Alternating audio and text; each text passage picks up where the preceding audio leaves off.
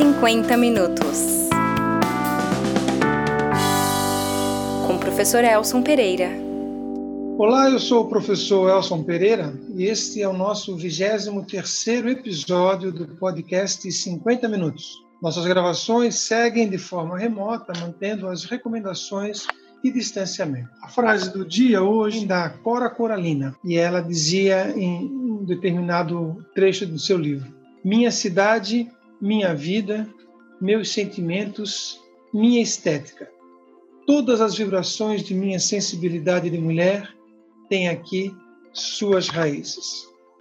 Hoje eu estou aqui com dois agentes da cidade, duas pessoas que fazem a vida urbana da cidade, duas pessoas que têm é, uma, uma ligação muito grande é, com a vida noturna de uma área específica da cidade, ali a área leste da, da Praça 15, né, o querido Guto Lima e a Rose Madalena, para que nós possamos conversar sobre os efeitos dessa crise pandêmica, a crise econômica, a crise política, né, na vida, na vida é, econômica desses pequenos comércios que têm um, muito menos possibilidades, muito menos é, possibilidade de, de ajuste né, a, essa, a essa crise econômica. Então, já passo a palavra direto para a Rosa. Oi, Rosa, obrigado por aceitar o nosso convite. Oi, é, boa noite. É, quero agradecer também o convite. É sempre importante para a gente ter espaços né, para falar sobre, é, sobre os, né, as questões que dizem respeito à cidade. É sempre importante que a gente consiga é, é, conversar né, a, a respeito disso. Quero agradecer muito o convite. Uh, sou uma das sócias aqui do Madalena Bar, que fica aqui uh, no centro-leste, né, na Victor Meirelles, mais especificamente. Uh, e, enfim, estamos aí fechadas há, há, quatro meses e meio já, né? Acho que já está dando quatro meses e meio. E tentando, de fato, mais do que nunca sobreviver com um espaço aberto, depois de tantos espaços que já, de amigos e conhecidos que já não não aguentaram e precisaram fechar as portas, né? A gente está tentando a trancos e barrancos se manter. Mas que bom que a gente tem espaços é, como esse para a gente conversar a respeito dessas questões. Mais uma vez agradeço e enfatizo a importância disso para todos. Valeu, Rose. Obrigadão. E aí, Guto? Boa noite, boa tarde, bom dia. Tudo bem com vocês? Bom estar tá aqui conversando. Saudade. Necessário, necessário, né? A gente está conseguindo estabelecer algum tipo de diálogo e reflexão também, né? Sobre tudo que vem acontecendo nos últimos meses e fazendo qualquer tipo de projeção, de exercício para pensar também para frente, né? O agora e o depois, né? É, então, é, o que nós vimos, né? Além da surpresa que foi essa pandemia para todos nós, né? Ninguém, em pleno carnaval de, de fevereiro, ninguém imaginava que em março estaríamos fechando as portas dos comércios e bares uh, em Florianópolis e no Brasil inteiro. Né? Fora a surpresa, logo depois o governo federal ele acabou acenando com algumas possibilidades, só que ele foi muito mais célere os grandes bancos, as grandes empresas, que propriamente para o pequeno comércio, né? numa desproporção até. Eu lembro que quando o governo federal assinou uma ajuda aos bancos de 1 trilhão e 200 milhões, é, na semana seguinte da decisão esse dinheiro já estava disponível. A ajuda de 600 reais, que já foi uma conquista, porque o governo federal queria dar 200 reais, depois a oposição no Congresso Nacional acabou lutando para que aumentasse para 600, demorou muito, dificultou. E os empréstimos para os pequenos eh, comerciantes, pequenos empresários, né, eles acabam sendo uma postergar o problema, né, Guto? No sentido assim de que ele não resolve o problema. É isso, estou falando em governo federal. O governo estadual não assinou com absolutamente nada, e muito menos o governo municipal, sequer na isenção né, de taxas, por exemplo, de lixo ou de IPTU, que poderia, de alguma forma, aliviar né, a vida é, econômica né, de vocês. Queria ouvi-los um pouco sobre essa relação de do que, que o poder público fez ou deixou de fazer em relação a, ao comércio, ao pequeno empresário. Bom, é, fazendo aí uma, uma breve retrospectiva, né? Nós fechamos aí dia 16, 17 de março de 2020, é, sem saber exatamente o que viria por aí. É, eu, como realista, pessimista nato, é, imaginei que, infelizmente, nada fosse durar menos do que um período é, que iria no, no, até o pós-inverno, na minha cabeça. Né? A gente estava vendo o que já estava acontecendo em outros lugares do mundo, é, ainda no, no, inverno, final de inverno, enfim, tá, um inverno mais rigoroso que o nosso, entre aspas. Enfim, mesmo que a gente não tenha dados concretos em relação à doença até hoje, né? Manaus está aí para mostrar também isso, enfim, cada, em cada ambiente ela acaba se manifestando de uma forma e as suas variações, e são muitas informações e nós até nos perdemos em relação a isso. Mas, é, em relação às ações práticas, né, o que a gente viu foi uma decisão de tomar uma atitude corajosa e talvez até, de certo ponto de vista, dentro de um contexto aí radical, mas também, por outro lado, não fez nada que pudesse dar uma sobrevida, um respiro para esses comércios, né? Como o Elson citou ali, um exemplo muito claro e muito óbvio, óbvio mesmo, assim, é, é a questão da taxa do lixo, né? A gente ficou fechado, Ué, se o comércio está fechado, uma das poucas coisas, mesmo que pequenas, que a prefeitura municipal poderia ter feito era olha, então, esse período que vocês estão fechados, a gente não vai cobrar a taxa de lixo porque não teve coleta da taxa li, da, do lixo. Vocês não geraram e a gente não coletou. Ah, o IPTU, vamos postergar, vamos jogar para frente. E nada disso aconteceu. Então, na escala, na esfera municipal, uh, não se viu muitas ações concretas, né, uh, para esses, esses comércios. Depois, uh, as empresas, os, os, setores empresariais organizados, as entidades pressionando completamente, de forma equivocada, o poder público, né, simplesmente pedindo reabertura, reabertura, reabertura. E nós até nos posicionamos, né, Rose, junto com um grupo de outros empresários, né, a gente não acreditava que a reabertura fosse a solução. É, muito pelo contrário, ela, é, ela era um agravante em todos os sentidos, tanto em, no sentido da despesa, porque eu aberto sem movimento aumento minha, minha, minha despesa, né? E também no sentido de a gente estar tá botando equipe em risco, cliente em risco, todo mundo em risco, de uma maneira, e ainda de forma, vamos dizer, desnecessária, do ponto de vista comercial, né? Então a gente optou por não abrir até a hora que também, no nosso caso, que é o caso do Tralharia, né, que eu não citei antes ali, que eu sou um dos sócios do Tralharia, junto com o Luiz Henrique Cudo, né, e, e, na equipe com a Renata Domingos, nossa gerente, é, a gente decidiu não abrir e depois, numa falta de negociação, não conseguir negociar com o dono do imóvel, a gente resolveu fechar para não ficar com essa dívida de aluguel para frente. Na escala estadual, nenhuma iniciativa do governo do estado, né? Muita gente falando, ah, o Badesc liberou, abriu uma linha, vocês não conseguiram. Não. Eu acho que quem conseguiu o dinheiro do Badesc talvez fossem pessoas que já tinham dinheiro, que tinham é, imóveis para dar como garantia, talvez também, mas o se teve dinheiro ali foi muito rápido, né? E eu acho que eu não, eu não conheço ninguém que conseguiu usufruir daquela linha de crédito ali, por exemplo. É, e o governo federal, agora, quatro meses após o início da pandemia, que faz uma, uma linha de crédito, né, que é o que é o Pronamp, um pouquinho mais atrativo, que acaba possibilitando, mas, poxa, quatro meses depois, né, eu, é, foi muito devagar essa, essa resposta, né? É, para que a gente conseguisse, não só a gente, mas todo, todo comerciante, né? O pequeno e o médio comerciante, ele realmente ele não tem capital de giro para segurar, né? E o que a gente vai ver no final dessa crise vai ser essas, esses dados que a gente saiu essa semana, por exemplo, que os bilionários ficaram 27% mais bilionários uh, ao longo. É, é isso, é o rico mais rico, o banco mais rico e o pobre mais pobre, a classe média mais bilhões, pobre, o pobre né? cada vez mais pobre, né? Né dentro desse contexto. Mas para introduzir seria isso, né? Vamos ouvir a Rose também para não monopolizar aqui o, o programa. Imagina. Não, nem, nem pensei isso, mas enfim, uh, não, eu assino embaixo de tudo que o Guto falou.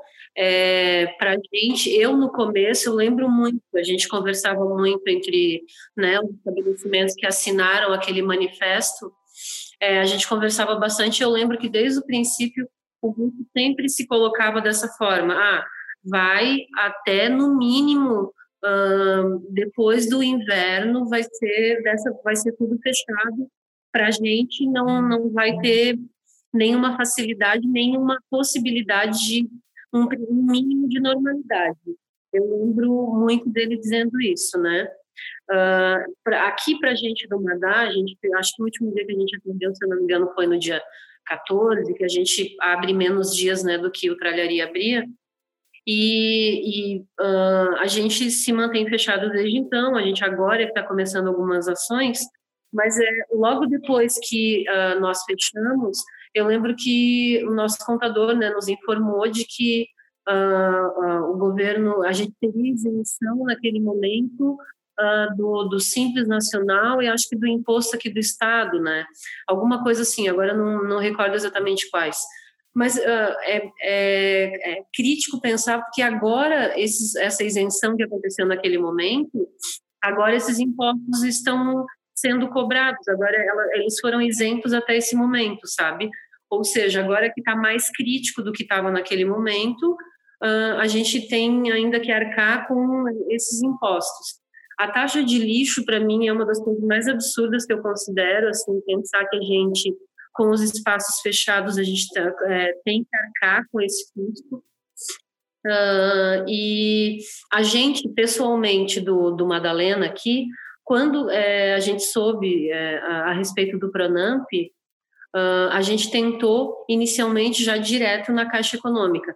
A gente teve já de imediato pré-cadastro da caixa, o pré-cadastro que você faz online, você faz no site, né, já foi, já não foi aprovado, sabe? Uh, aí a gente ainda está tentando, mas eu, eu soube, agora não tenho certeza dessa informação, que me parece que pela caixa já não tem mais, né? Parece que acabou, alguma coisa assim. Eu, eu soube essa semana. Então a gente vai tentar, a gente vai tentar no banco onde tem conta disponível, estou falando aqui do Bradesco em específico, não está disponível.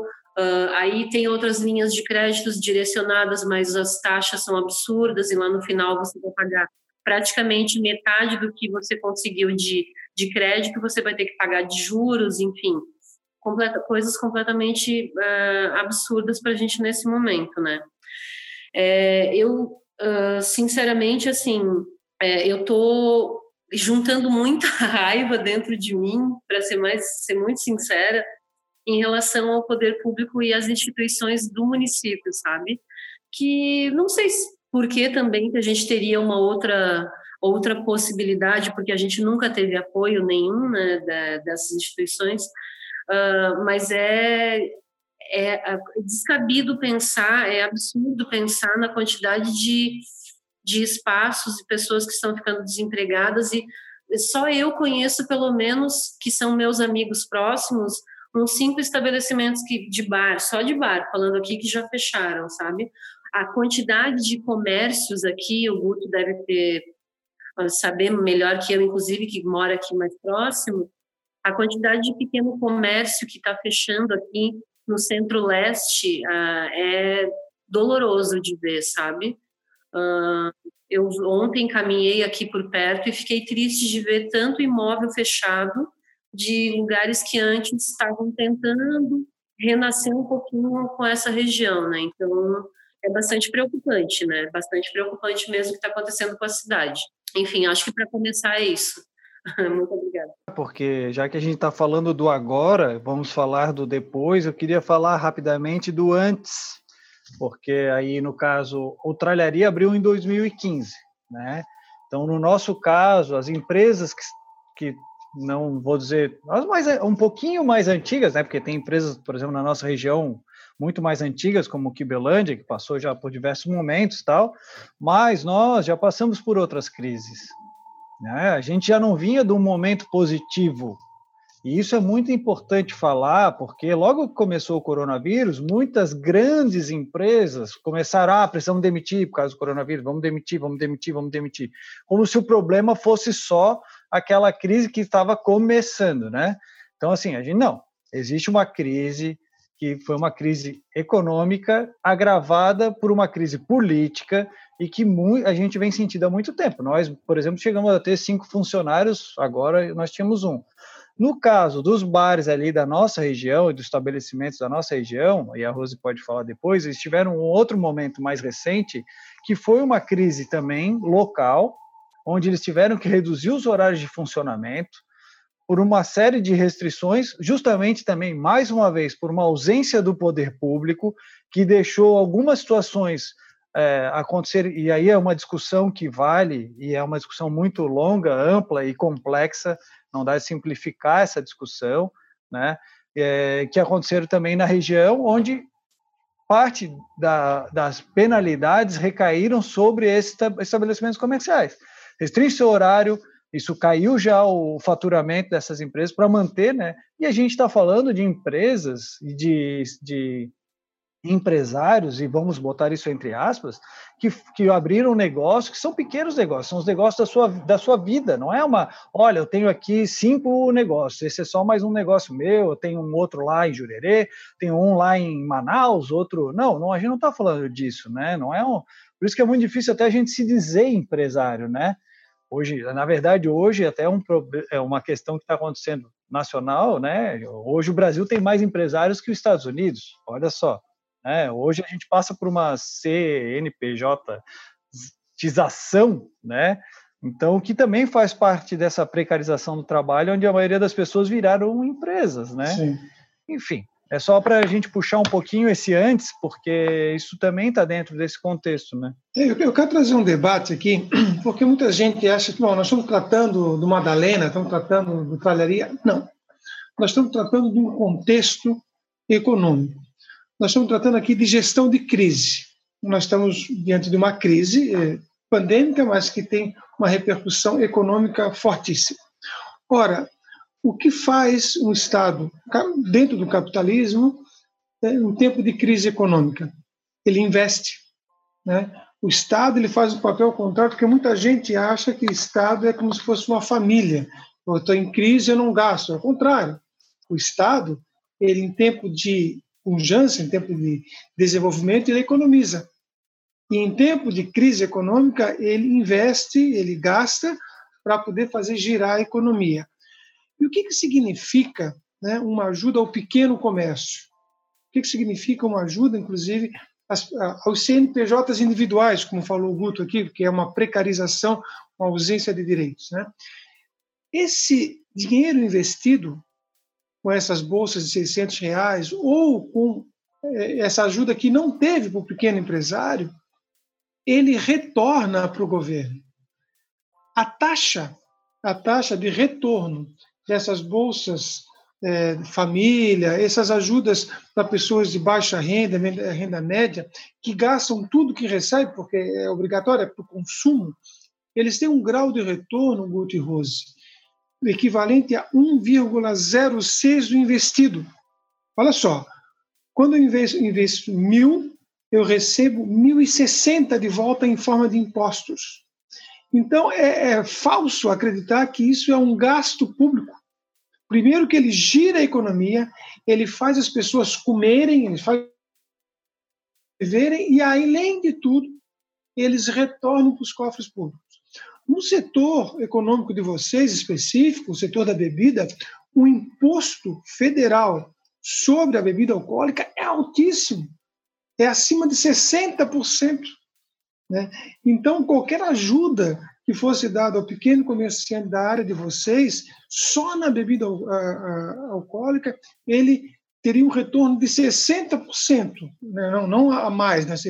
para cada um que eu investisse, o governo receberia 0,6, né? ou seja, 60 reais de cada 100 investido, só na questão da, da bebida alcoólica, mas em todas a, a, o, a economia ela, ela é uma engrenagem né, que é imposto sobre imposto.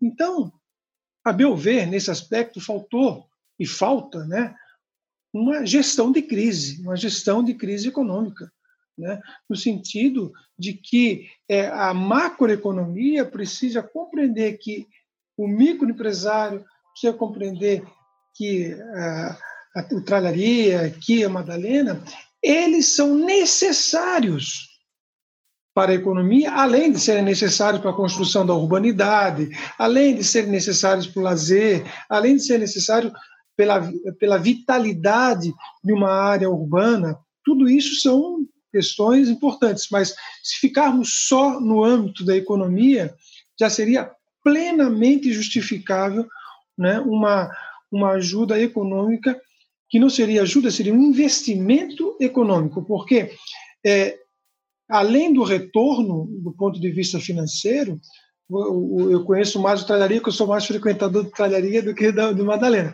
mas é, tem todo o retorno das pessoas que trabalham lá e que deixaram de ter seu emprego, deixaram de, de, de ter seu investimento como, como os proprietários, né, em, em, função da crise. Então, é, é uma ausência de gestão de crise. Estou falando no nível federal, mas também tem repercussão no nível estadual.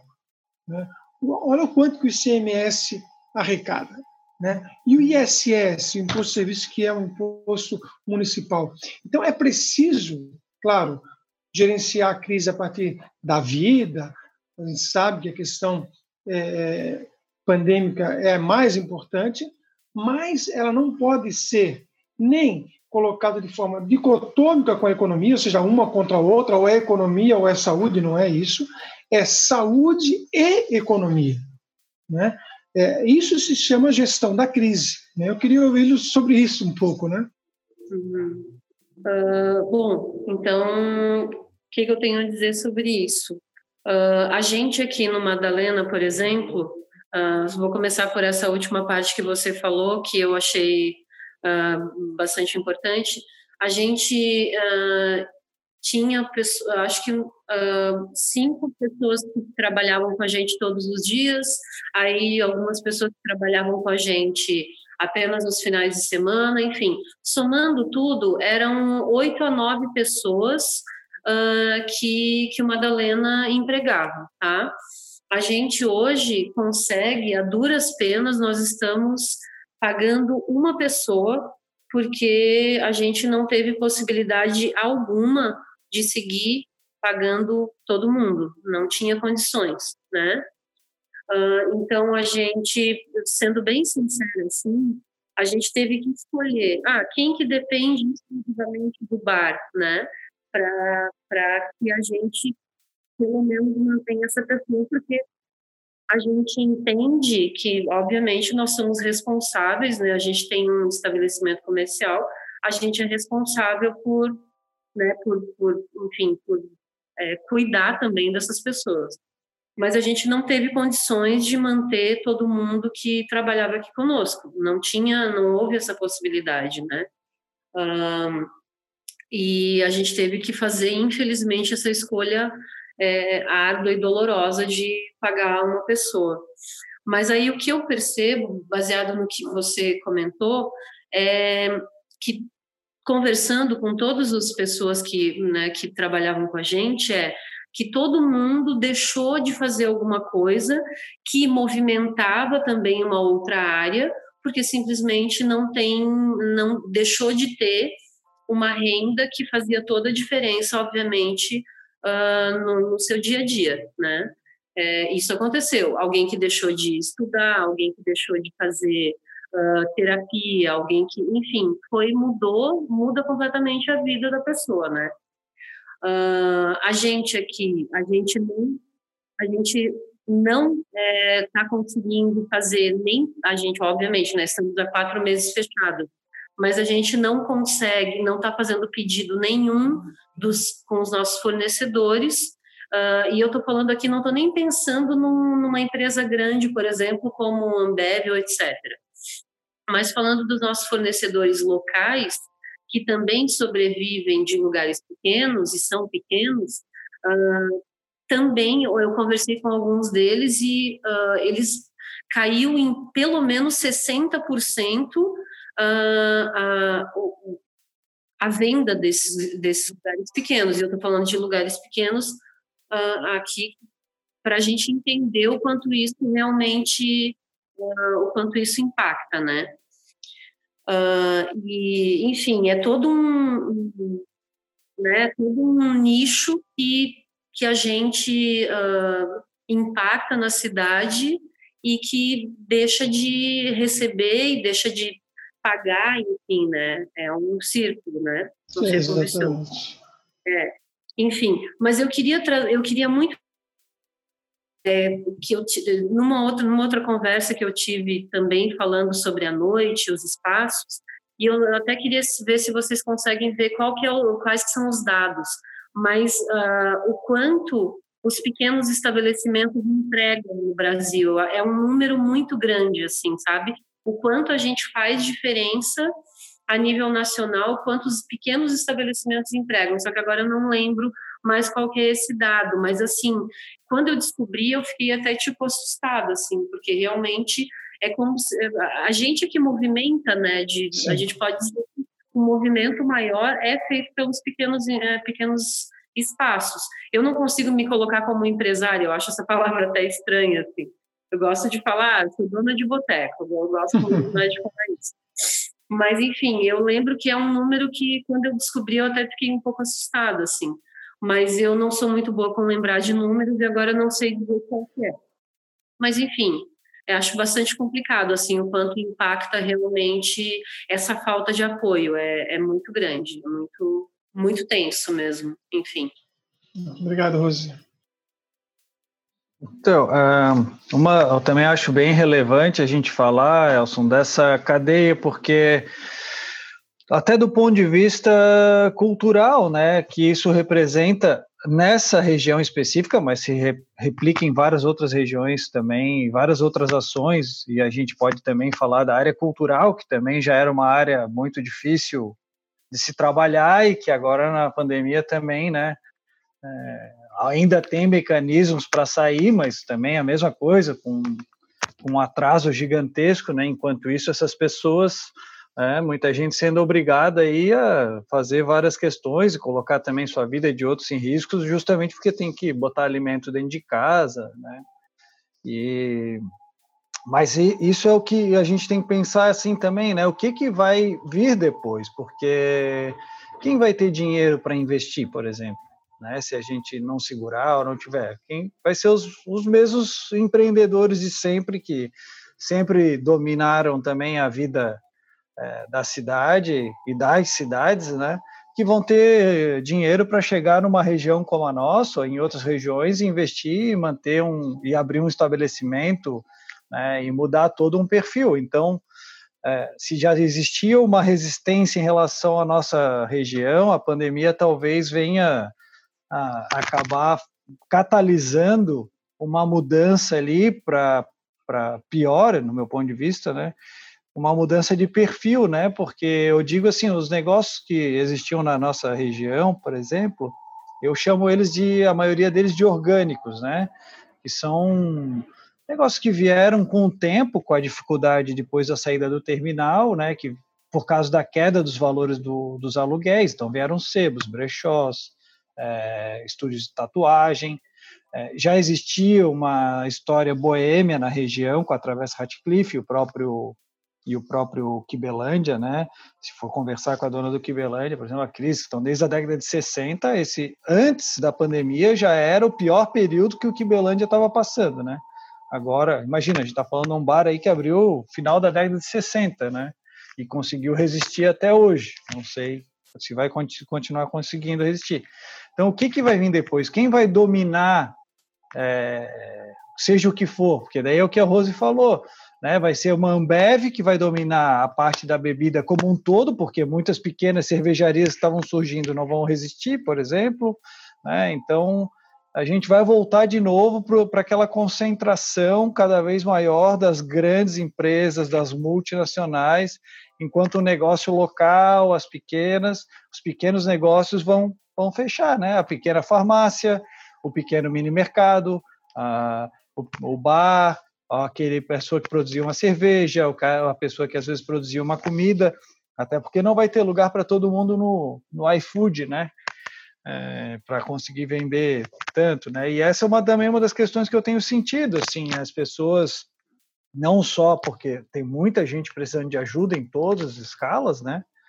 É, e assim o que eu percebo também é que as coisas vão perdendo intensidade. A gente já está há mais de quatro meses e tá, continua todo mundo também sem saber o que vai acontecer. Tem muito a ver com o que a Rose estava tá, falando ali. Tu quebra uma cadeia de, de consumo, de econômica mesmo, né? Tu quebra essa cadeia econômica e aí a pessoa já não sabe mais pode me ajudar enquanto o meu estabelecimento a voltar ou da Rose ou enfim um outro pequeno negócio, porque ela nem sabe se amanhã ela vai ter renda para ela manter a casa dela, o aluguel dela, né?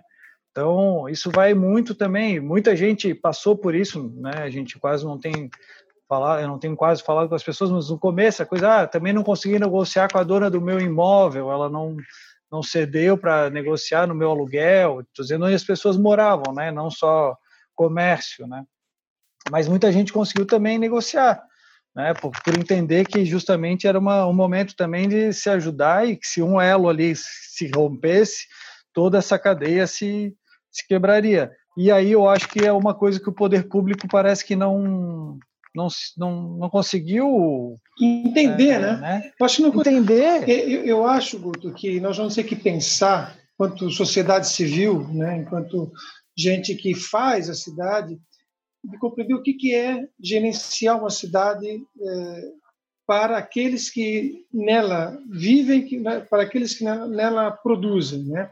O que significa você administrar uma cidade a partir da lógica de um comércio de proximidade, a partir da lógica é, do pequeno estabelecimento, ao invés de preparar o território da cidade para receber o grande investimento internacional. Estou falando tanto do nível municipal quanto do nível estadual. Né?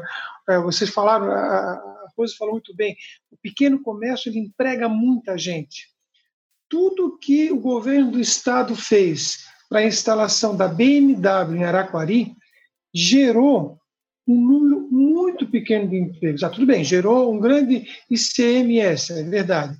Mas o que ele gerou de externalidade negativa para o município de Araquari, em termos de aumento de população que para lá foi e não tinha condição de dar vazão em termos de moradia, em termos de escola, em termos de saúde, que foi o município que teve que assumir, né? Toda a questão de, de do aumento é, de, de, fluxo na, na, BR, do aumento de, de fluxo, é, que é, inclusive energético, né? a Celeste colocou uma subestação especialmente para a BMW. Né? Nós temos que rever né, o que, que é o realmente é, negócio que traz retorno, e não apenas retorno do ponto de vista economicista, mas do ponto de vista do bem-estar das pessoas. Então, pensar uma cidade hoje, pensar Florianópolis hoje, é pensar, primeiro, que tipo de turismo? Segundo, que tipo de comércio? Que tipo de cultura? Né?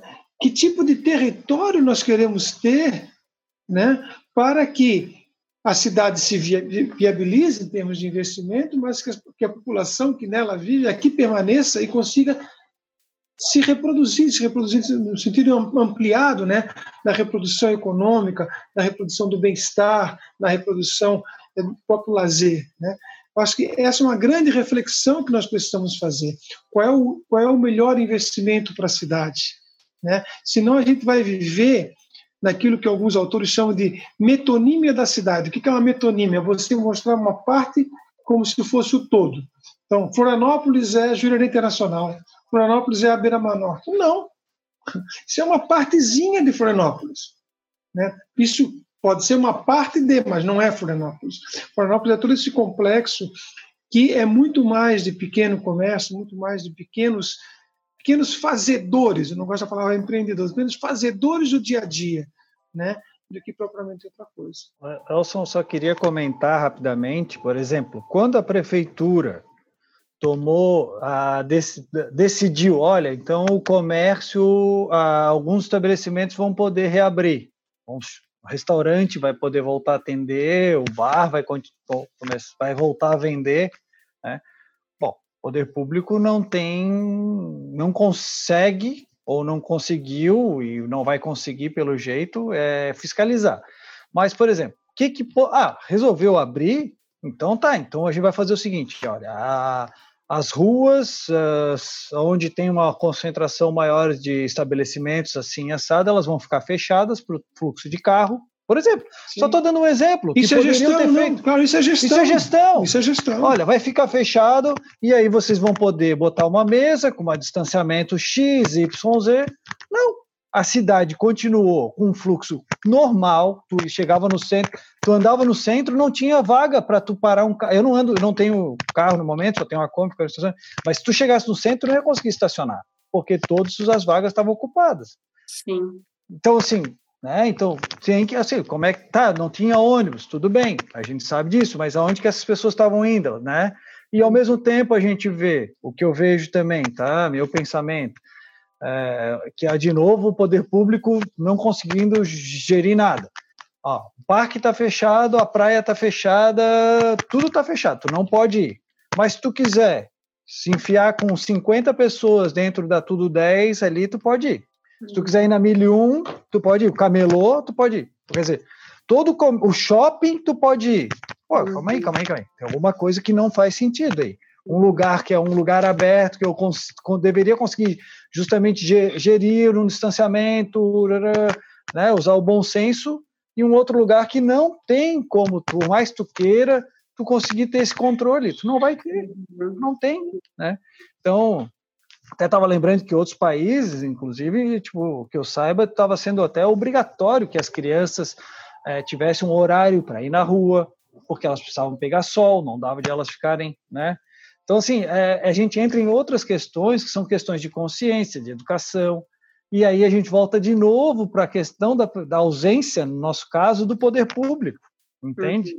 Essa eu acho que é uma grande reflexão. Tudo que aconteceu antes ali na nossa região, e é isso. E acho que a pandemia traz essa reflexão do quão é importante o poder público. Né? A gente não precisa de menos poder público, a gente precisa de um poder público que consiga justamente gerir, que faça o que tu falou, que assim, olha, é o seguinte, agora é hora de investir, a gente precisa colocar dinheiro aqui, porque senão vai quebrar, senão, né? Não assim, ah, os caras querem mamata, querem dinheiro, meu Deus, né? Enfim, mas essas são as mudanças de pensamento, de, de, de paradigma, e mostram em que estágio a gente está enquanto é, sociedade, né, Eu Sim. acho que essa é uma grande e eu acredito muito na mudança do micro para o macro. Eu também. Né? Muito mais do que o do cima para baixo. E eu acho que essa é a grande reflexão que a gente tem que fazer. E eu acho que esse é um momento. E aí no Brasil a gente vê exemplos como é, a favela, acho que é Paraisópolis, eu não lembro, que conseguiu criar fórmulas de, é, formas de gerir a crise lá internamente eles estavam fazendo ó tem um presidente de rua que vê quem está saindo quem não está então assim né? Coisas que parecem que é o quê? Que é a sociedade também se organizando, né? Sim. Uhum. Enfim. Sim. Uh, posso só com claro, complementar uma coisa? Claro. Então, uh, o, o Guto citou antes, né? Como que vai ser depois? É uma coisa que a gente já conversou antes, que é exatamente isso.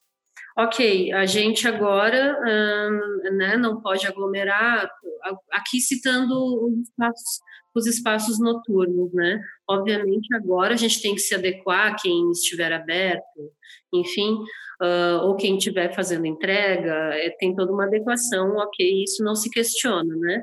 Mas como que vai ser no pós-pandemia? Como que o poder público vai se uh, colocar, vai se comprometer com, com os estabelecimentos, com a noite, aqui eu vou falar especificamente da, dos estabelecimentos noturnos, como é que vai ser isso depois?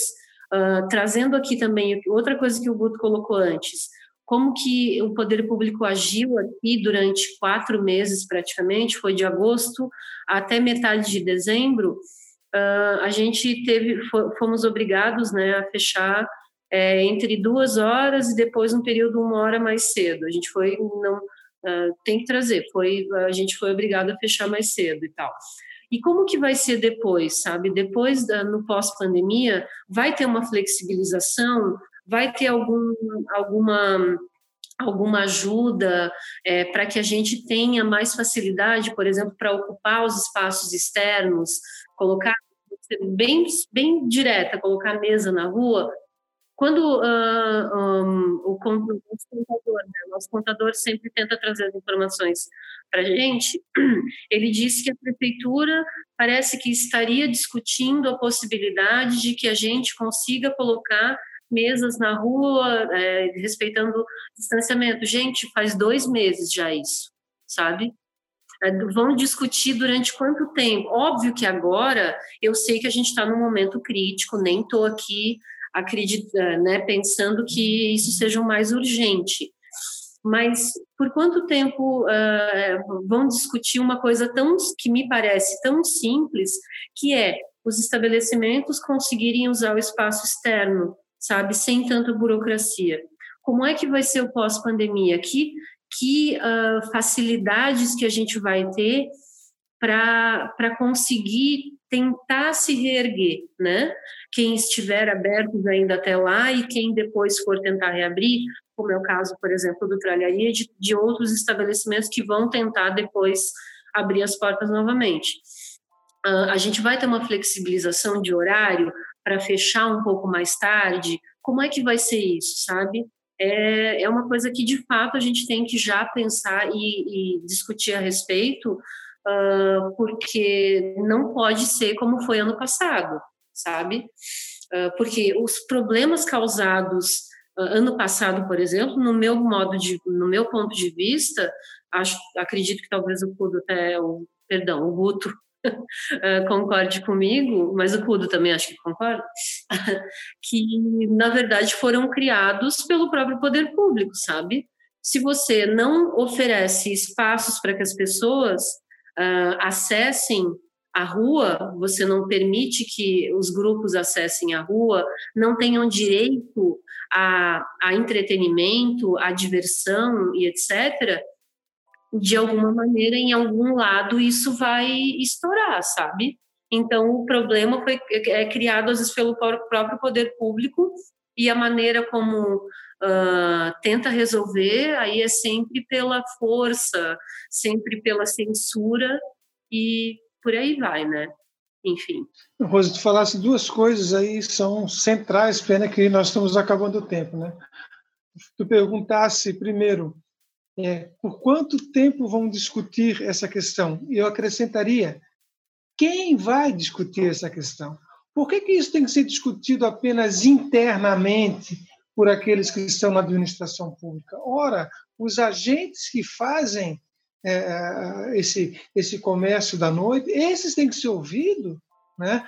No sentido não de, de ouvirem reivindicações, mas debaterem um problema. Né?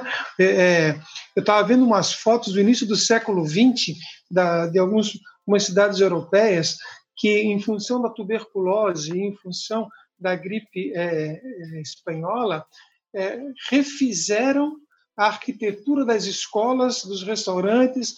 As escolas eram não tinham janelas para ter aeração, tal. Ou seja, era uma resposta criativa da arquitetura e do poder público em relação à crise da tuberculose.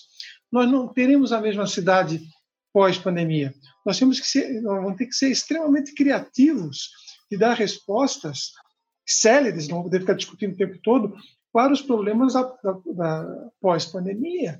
Né? A gente vai ter que pensar, em, não sei, agora estou pensando alto aqui, mas de estruturas públicas nos bairros, por exemplo, cada escola tem um ginásio que possa se converter rapidamente num abrigo, em caso de um aumento de, de, de, da crise, etc. E tal. Então, esse foi o primeiro aspecto que tu falasse, né? a questão de não só quanto discutir, mas quem discutir. E outro aspecto que eu acho sobre a repressão das pessoas usarem o, o espaço público, a meu ver, tem, é, tem diante disso uma concepção de, de espaço público. Eu não sei se quem está na administração, se quem está governando a nossa cidade, nosso estado, nosso país, se essas pessoas querem pessoas na rua. Eu tenho dúvida. Há, há uma, um projeto na cidade de fazer praças Ora, praça é o suporte físico, o importante da praça não é a praça, é, são as pessoas. Né? Uhum. Então, é, é, o Largo da Alfândega foi recém-revitalizado. Os skatistas quiseram usar o Largo da Alfândega foram impedidos, ah, porque vai estragar o equipamento. É, né? Mas, Elcio, até fiz um comentário e foi numa reunião do, do Conseg, ah. do centro, eu, quando trouxeram essa questão dos skatistas, e, e, eu lembrei da minha adolescência, quando no aterro existia o, o vulcãozinho, Sim, que era uma pista de skate. Projetado pelo, pelo Buller Marques e pelo... É, e tem a ver com que, com que a Rose acabou de falar. Olha, tá, tu quer que o cara ande de skate aonde, então? tem um espaço para ele andar com skate, pelo menos para tu dizer para ele andar com skate, por que, que, entendeu? Não tem. Ah, o cara não pode fazer uma, um baile funk na rua. Tá, tudo bem, mas ele vai fazer Guto, aonde? E tem a ver com isso que a Rose falou, Guto, de que eles discutem internamente por que, que não traz as pessoas que vão ocupar o espaço público para dizer qual é a sua demanda? Não, a gente queria um lugar para andar de skate. É o é, mínimo. Só que tem, tem é um, outra questão que, assim, ó, eu já passei, de, passei por vários processos e às vezes eles também fazem mecanismos para validar coisas, né? Sim, Elson? claro, valido, claro, não, não, mas validar o que eu quero. Tem que ter né? vontade política. É, a própria mudança da prefeitura ali, de mudar para, na nossa região, de mudar para paver, e tirar o calçamento de que já que é o, o paralelepípedo, dizem que foi consultado. Quem foi consultado, eu não sei. Né? Por exemplo, eu, enfim, só um oh, exemplo, e foi consultado. Oh, eu estava doido para tocar nesse assunto do projeto de revitalização do centro, mas eu não vou tocar, porque senão a gente não vai fazer um programa de 50, vamos fazer um programa de 100. Mas eu já deixo o convite para vocês Isso, dois e para mais alguém que vocês convidarem para a gente fazer um debate sobre esse projeto é, de pavimentação. Nós chamamos de revitalização de pavimentação é, da, da, área leste da Praça 15, que o pessoal é, ligado ao patrimônio histórico já está completamente contra. Convido vocês, já deixo o convite aqui no ar para a gente conversar sobre isso, talvez dentro de 15 Maravilha. dias, tá? para a gente conversar sobre isso. Gente, muito obrigado. Eu deixo a palavra rapidamente para vocês se despedirem aqui das pessoas que estão nos ouvindo. Pode começar agora pelo Guto, depois a Rosa termina. Só um claro. alô. Bom, eu quero agradecer o espaço de reflexão. É, eu considero esse, apesar de todas essas questões que estão acontecendo em 2020, é um ano muito importante, é, pois porque tudo indica, espero que se mantenha, né? A, a gente tem as eleições municipais não só aqui, mas no Brasil inteiro, onde vão ser escolhidos tanto os novos prefeitos, prefeitas e vereadores e vereadoras. E acho que a gente tem uma grande é, responsabilidade, mesmo que ingenuamente eu ainda acredito muito na política é, participativa, né, e representativa que essas funções elas é, elas exigem. E também acredito muito que a gente tenha que valorizar outras funções de representação e de organização e de auto-organização também, né? Então, acho que é essa reflexão que eu deixo aí para a gente estar muito atento uh, a esse período, uh, que é esse período das eleições desse ano, para a gente pensar, porque é por aí que passa algumas das mudanças que a gente precisa em relação à cidade, né? E em relação ao que está próximo da gente também, a gente está sempre atento, né? Onde a gente mora, condomínio, casa, rua, bairro. E aí, a partir da cidade, a gente conseguir pensando né, estado, país, por aí vai. Obrigado, Elcio. Eu que agradeço obrigado, muito. Um grande abraço. Daqui a pouco estamos juntos aí. Um grande abraço. Rose, obrigado também. Obrigada, quero agradecer mais uma vez o convite. Fico sempre muito feliz quando lembram da gente aqui para falar a respeito, né?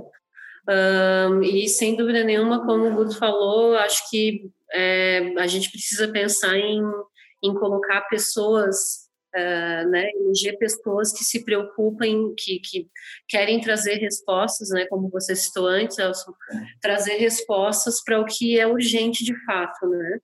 Uh, a gente tem que votar com muita consciência, sem dúvida nenhuma.